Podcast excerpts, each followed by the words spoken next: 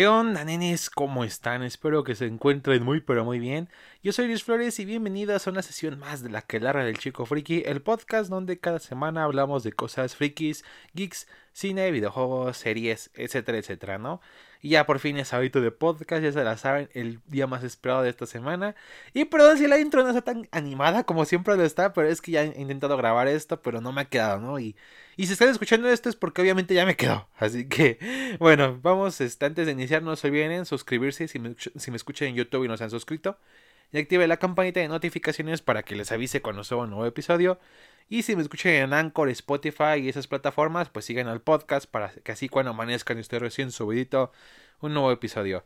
Y bueno, ahora sin nenes, sin tanto rodeo, pues iniciamos la sesión de la que larga de esta ocasión. Y vamos a lo que nos trajo Chencho. Y es que, pues con todo este bloqueo creativo que he tenido y que no, no, no sabía de qué hablar, pues este, este, se me ocurrió esta idea, ¿no? Y es que dije, a ver, Peacemaker y Boba Fett ya no termina, terminan como hasta febrero. Y quería hablar, de hecho, de la película de The Wall, pero me, voy a esperar a que sea exactamente como su, aniversario, sus 40 años que cumple esta gran movie, para hablar de ella. Así que dije, pues ¿por qué no hablamos bien de cómics ahora sí en este podcast, ¿no? Y es que siempre he hablado de las películas, series de cómics y sí, sí he referenciado o dado a conocer mi fanatismo por este noveno arte, pero sí es cierto que como tal no le he dedicado un episodio entero a algo que tenga que ver con ese tema. Así que, pues, ¿por qué, por qué no iniciar ahorita? Ahorita que, que tengo la oportunidad. Y así inicio como pues no sección, pero sí esta como pequeña parte del podcast que es hablar de personajes del cómic a lo largo de sus años. Así, obviamente en este caso, como ya habrán leído en el título, pues vamos a hablar de Linterna Verde, que está ahorita este, por lo menos de 1940 al 70. Y haremos otras dos partes, o sea, una segunda parte que será más o menos como del 70 hasta el finales de los 90 y ya una tercera que será de inicios de los 2000 hasta ya para, para esta parte de, del tiempo, ¿no? Y de hecho no solamente quiero quedarme con Linterna Verde, sino hacerlo con varios personajes desde Wonder Woman, Superman, Catwoman, Batman, Iron Man, Spider-Man, muchos mans y womans, ¿no? Básicamente. Y así que pues dije, ¿por qué no? Inclusive hasta a lo mejor en un futuro este, hablar de los cómics de Star Wars que tienen su, su pequeña historia, aunque sea en el mundo del cómic y su importancia. Pero bueno, así que inclusive me gustaría que ustedes me ayudaran a, ver de qué superhéroe próximamente hablaría de este ya sea, si, me escuchan en YouTube, obviamente en los comentarios ponerme, oye, ¿por qué no hablas de tal superhéroe, villano, cosas así, ¿no? Y, lo, y, si me escuchan en plataformas de podcast, pues para más en fácil, me pueden escribir en Instagram, me encuentran como LucyGFT y me pueden poner así, hola, oye, me gusta, este, escucho tu podcast, oye, por cierto, puedes hablar de tal personaje y así, para así yo estar al pendiente. Eso sí, no será como algo que hable muy seguido, no es como que ahorita termine con linterna verde y vaya directo a hablar de Spider-Man, por ejemplo, o sea, no, va a ser a lo mejor, voy a dejar como unos episodios, así que pasen y después ya hablamos de, esos otros personajes, ¿no? Y también si en algún momento, no sé, estoy hablando de Ant-Man, por ejemplo, y subo la primera parte, ya, y, pero entre la primera, antes de subir la segunda, termina cierta serie, sale una película, sucede a lo mejor o algo que conmemore cierta cinta o cosas así, pues obviamente voy a poner en pausa el, este, esa parte para hablar del tema que obviamente va a ser la novedad en cuestión y ya para después le continuarle, ¿no? Así que es un, va a ser algo que hay que tener paciencia para que vaya llegando. Como dije, tan solo de este linterna verde van a ser tres partes, de, o sea, tres podcasts para eso. Y por supuesto, voy a hablar, aunque se voy a hablar de una cronología como tal, no es como que voy a mencionar como así todos los eventos clave del, este, de los de personaje de Linterna Verde y los que han portado su manto y así, porque sí sería un chingo y la neta, pues hay unos que como tal no van ni el caso, que no son tan relevantes, solamente si digamos en tal cómic pasa algo muy importante para esto, pues sí lo voy a mencionar, o si aparece cierto villano, también lo voy a mencionar si es de cierta importancia para el personaje o el universo de DC, entre otras cosas, ¿no? Así que no no es como que voy a mencionar todo, todo, todo, todo para que el que me diga, es que te faltó que en el cómic tal este, pasó esto, pero pues no es, como dije, no va a ser todo, todo, todo, todo. Así que pues ya sé, para que también todos este, los que no son tan conocedores de los de estos personajes o del mundo del cómic, pues le entren de cierta manera mucho más fácil, ¿no? Sin estar en tanto revoltijo de que es que en este tanto esto, pero si te regresas a esto pasa esto, o sea, no, o sea, hacerlo lo más accesible posible para todos, porque al final no todos leemos cómics, entonces pues para los que no y que están entrando como esta onda y ahorita que están los superiores como en su apogeo todavía y ese pedo, pues ya, ya, ya, ya se la sabrán, ¿no? Y bueno, pues este, como dije, vamos a hablar ahorita de este, de, esta primera parte de los 40 hasta los 70, que es la edad de plata y la edad, bueno, la edad de oro y la edad de plata, ¿no? Que para los que no lo sepan, los cómics más o menos se dividen así, como así etapas de la historia de la humanidad o corrientes del pensamiento y así se dividen por eras, ¿no? Por lo menos el cómic americano, hablando de esa manera. No sé si este, no sé, en Francia, los cómics franceses, este, los cómics rusos o los mangas también tengan su división por épocas de, de décadas, años y así, pero sí es cierto que por lo menos en el cómic americano así es. Que primero es la Edad de Oro, que va desde el 38-39 más o menos, que es cuando aparece Superman en el Action Comics, y termina en el 56 con la aparición del nuevo Flash Barry Allen, ¿no? Y de esta etapa es muy conocida porque obviamente salen personajes muy icónicos de sus editoriales, este, tenemos Capitán América, es Superman, Wonder Woman, Batman, este, entre ellos, ¿no? El, primer Flash, Linterna Verde, este y es como también el arquetipo de superhéroe en el sentido de sus trajes, de sus ideales de cierta manera, que al final obviamente todo eso fue evolucionando a través de los años, por ejemplo, Superman en la Edad de Oro era de defender el estilo de vida americano y así a defender el estilo de vida del mundo este de la humanidad y esas cosas, ¿no? O sea, obviamente eran mucho más cerrados por ciertas cuestiones y sus historias de hecho no eran obviamente las más complejas, eran historias muy sencillas que simplemente servían para entretener y ya y muchas veces eran propaganda, como en el caso de Capitán América. Pero sí es cierto de que su importancia radica en esto, de que son los inicios del cómic y su importancia histórica respecto a los personajes que aparecen, ¿no?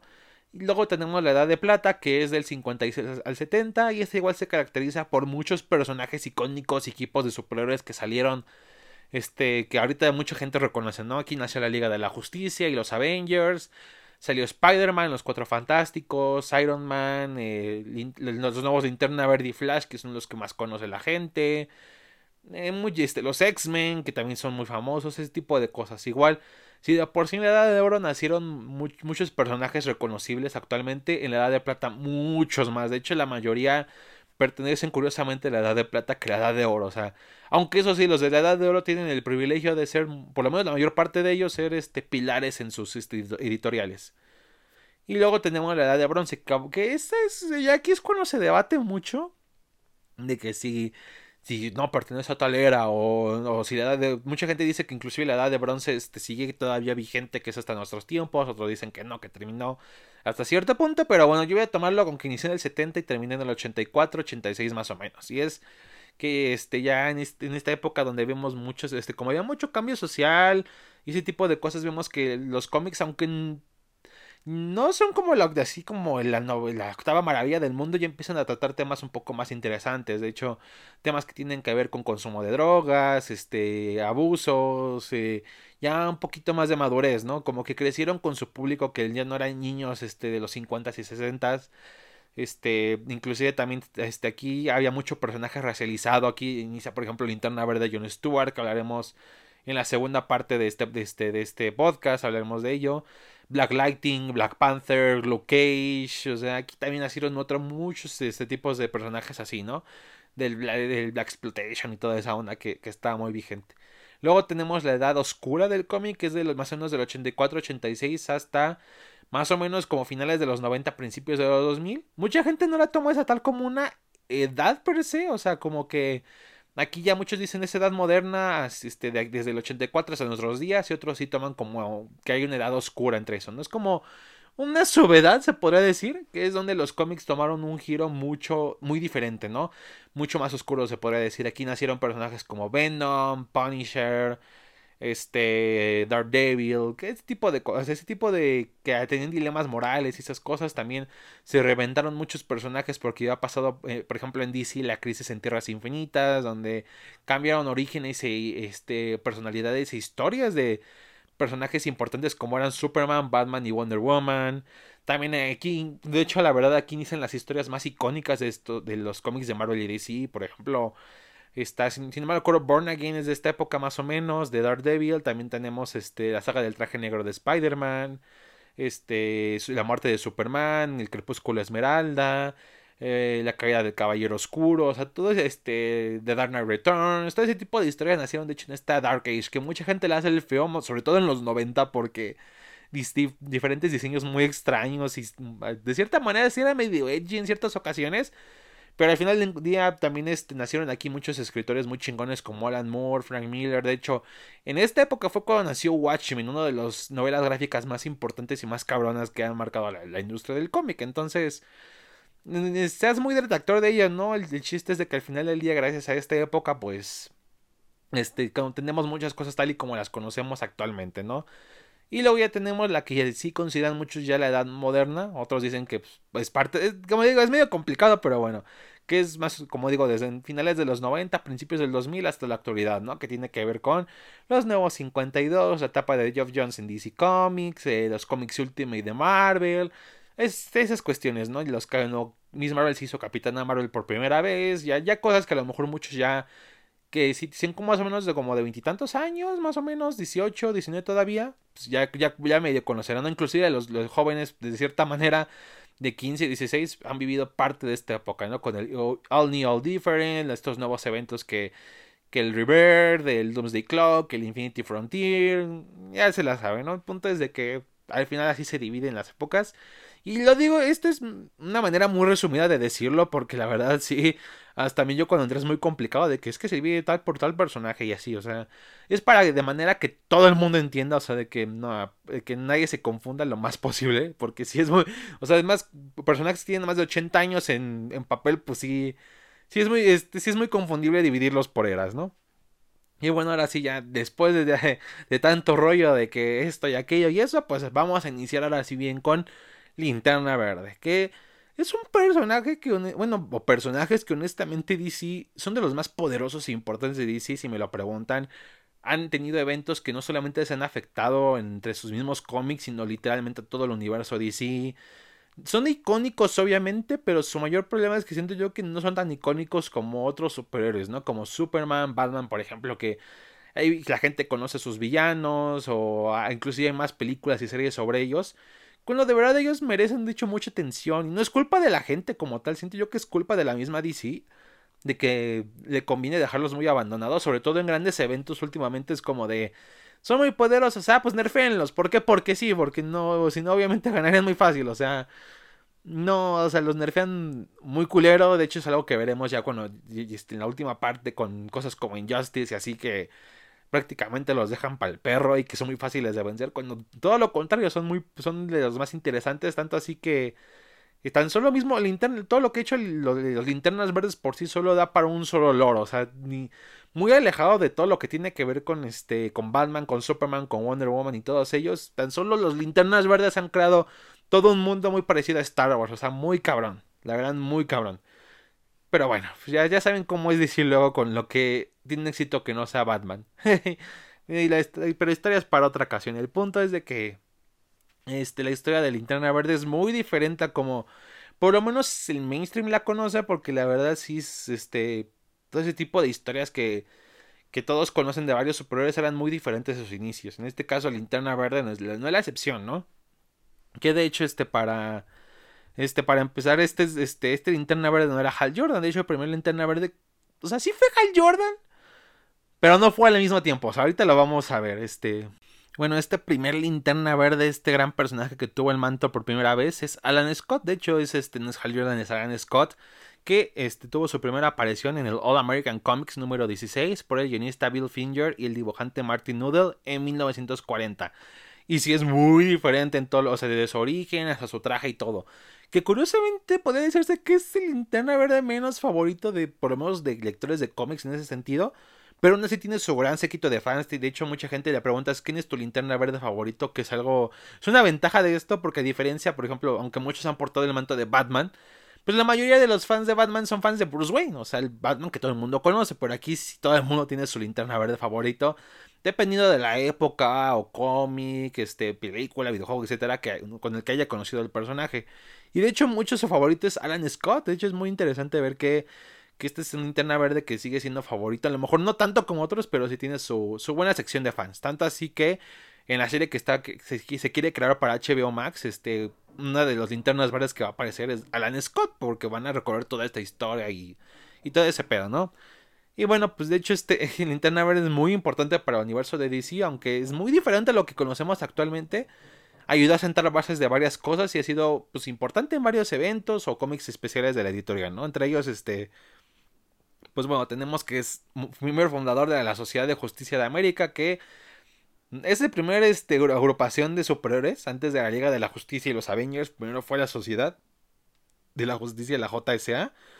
Pero pues este no, no es un equipo muy popular, por lo menos hablando de el, mainstream, como se le podría decir. Pero al final del día se le debe mucho, ya que gracias a ella, pues tenemos a la Liga y a los Avengers. Y bueno, este, con este, este personajazo, pues sí es muy diferente a todo lo que es a todo, ¿no? De hecho, su origen, a diferencia de los otros, es este un poco más místico, como que tiene que ver con brujería y así en el que un meteorito cayó del espacio que mandaba como una energía verde, ¿no? Y de hecho es un creador de lámparas se lo encuentra que estaba en la antigua China y esta misma energía profetizaba que iba a actuar tres veces. La primera era la muerte, que de hecho fue cuando este mismo este este mismo tipo pues este creó una una lámpara muy similar a lo que es este como la Dalarín, una lámpara de aceite y con ella obtuvo mucho poder, pero al final del día se volvió loco de poder y las personas del pueblo pues lo mataron, ¿no?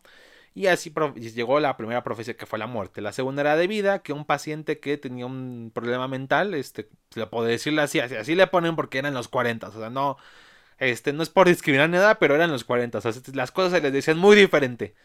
Pues, este, se encuentra esta misma lámpara y la convierte, este, en una lámpara de queroseno para que, y él se va curando poco a poco, y hasta que recupera su cordura. Así que así se termina la segunda profecía que era la de vida.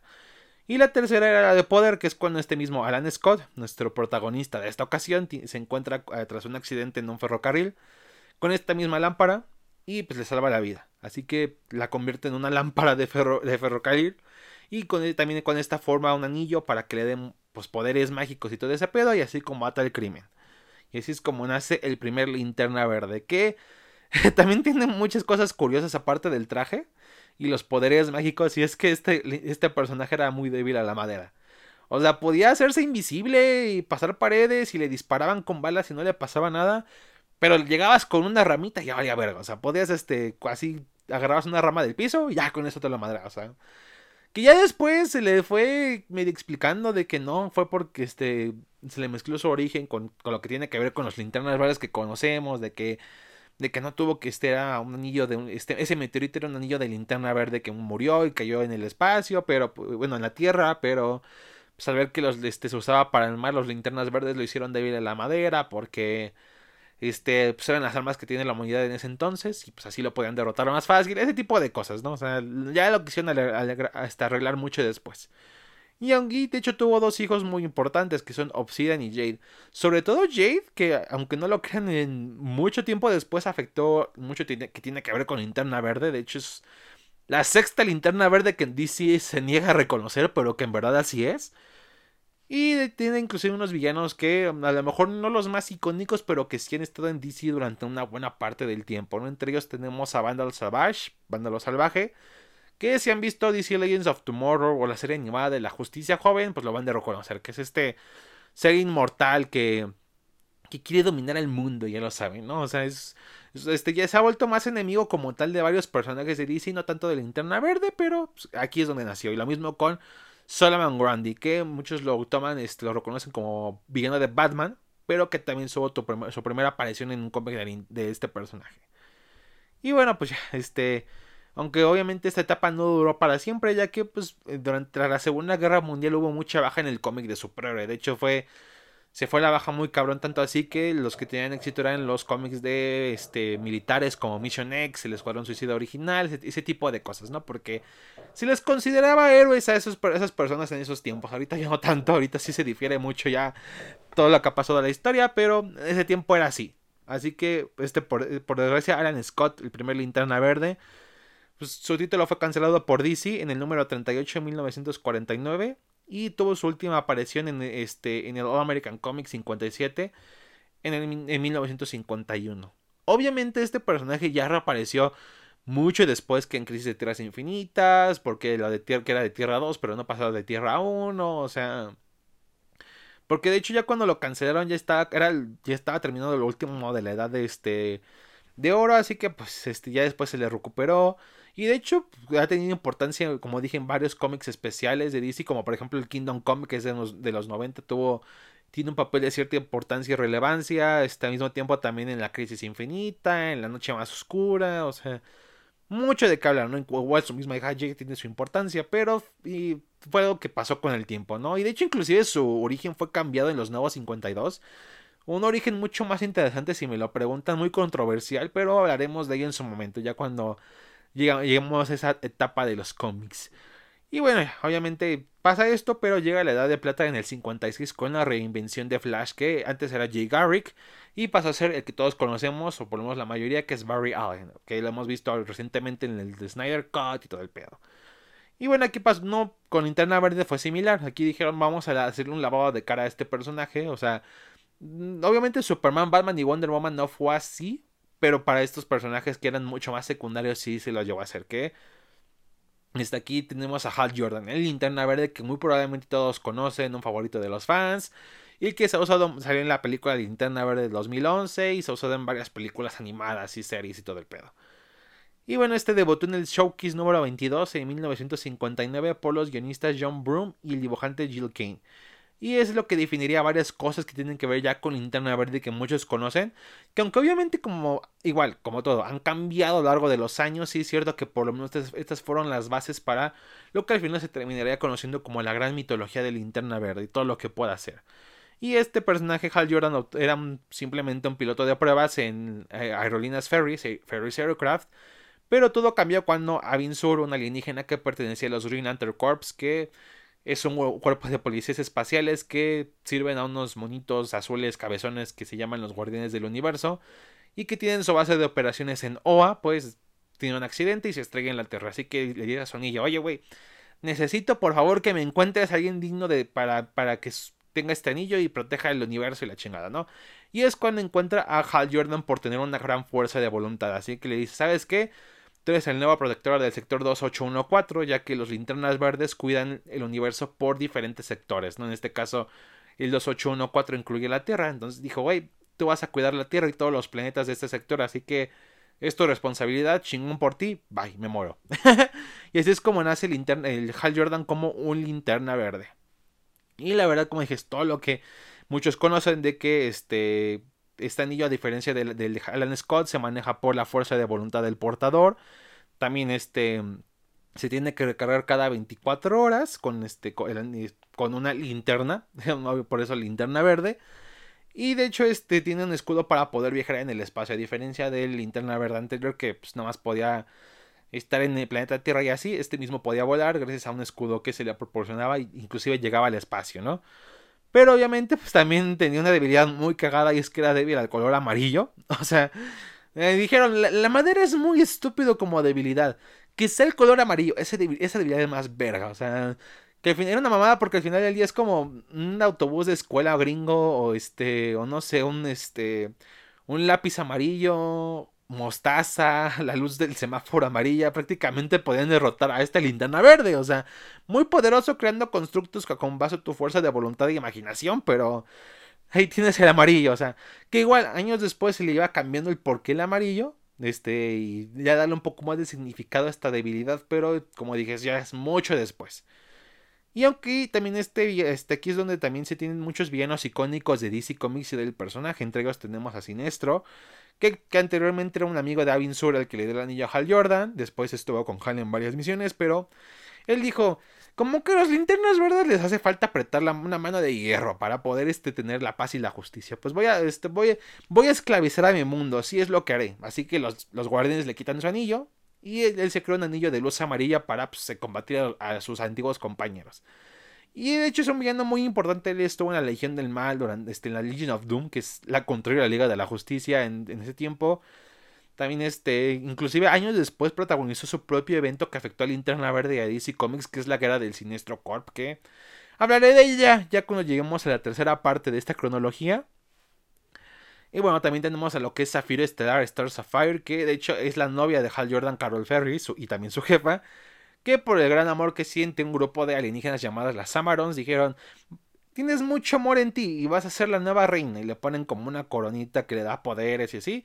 Y es enemiga de Linterna Verde porque pues las Samarons y los guardianes son de la misma especie, pero hubo pelea entre hombres y mujeres y dijeron, ah, nos separamos y como que hay, hay guerra de sexos por ahí. Entonces, este, de ahí son villanos, pero al final en secreto pues son, son, son amantes, no se aman entre sí, pero no lo saben. Y, es un personaje que igual ha durado durante varios años, ha sido miembro en, en ciertas encarnaciones, encarnaciones de la Liga de la Justicia, ha sido miembro de ella. Y al final tenemos a Black Hat, Mano Negra, que es un villano muy secundario. O sea, la verdad no les voy a mentir, durante mucho tiempo fue un villano así. Pero cuando llegó Jeff Jones a la mesa, este, ya en los 2000, creo, fue uno de los villanos importantes para un evento que afectó no solamente a Linterna Verde, sino a todo el universo de DC. Que ya los que, lo, los que conocen el evento saben qué pedo y los que no, pues ya, llegaremos a él. Pero vaya, o sea, qué manera de rescatar un personaje que, es, que era muy menos, algo muy chingón. Y bueno, este Linterna Verde fue el miembro fundador de la JLA, la, Justice League of America, la Liga de la Justicia que todo conoce, que todo el mundo conoce. Y bueno, así es que aquí, nació uno de los equipos de superhéroes más importantes, ¿no? Gracias a en parte gracias a este personaje. Y ya, ya durante mucho tiempo, ya finalizando la Edad de Plata, pues todo seguía normal en la vida de Linterna Verde, en sus cómics, hasta que en el Green Lantern número 59 de 1968 tendría su aparición Guy Gardner, el tercer personaje en portar el nombre de Linterna Verde y el segundo Linterna Verde de la Tierra. Así que pues este que era básicamente era un profesor de deportes que como tal estaba destinado a ser igual que Hal Jordan el sucesor del anillo de Sur. Pero porque el anillo de Sur dijo, oye mira, Hal Jordan está más cerca, pues mejor me lo traigo a él para que sea el nuevo portador. Pues fue, fue Hal y no, y. Así que siempre hubo como esta de hecho, en su primera aparición le ponen como ahora yo soy el linterna verde original, jajaja, y cosas así. Que tenían como cierta rivalidad. Pero al final fue un personaje que no fue muy compatible con la audiencia de cierta manera porque se pensó como un ayudante para Green Lantern y al mismo tiempo como un sucesor en caso de que él le pasa, de Hal Jordan le pasara algo. Pero no pegó tanto, por lo que en cierto momento de la historia pues tuvo un accidente y se le pega la cabeza y, queda fuera de la escena por un rato. Aunque después regresaría. Y así que toman a su, el nuevo reemplazo de ayudante de Hal Jordan a John Stewart, el, un linterna verde que a lo mejor muchos de ustedes conocen. Es el linterna verde principal en la serie de la Liga de la Justicia de los 2000, este de raza afroamericana, pero eso ya es entrando a la edad de bronce, en 1970. Así que lo dejaremos hasta aquí, mis nenes, esta cronología de linterna verde. Como dije, no, obviamente no hablé de muchas cosas que pasan en el cómic porque hay varias, y pero como tal no todas son relevantes, en mi opinión, para todo lo que pasa en ese universo.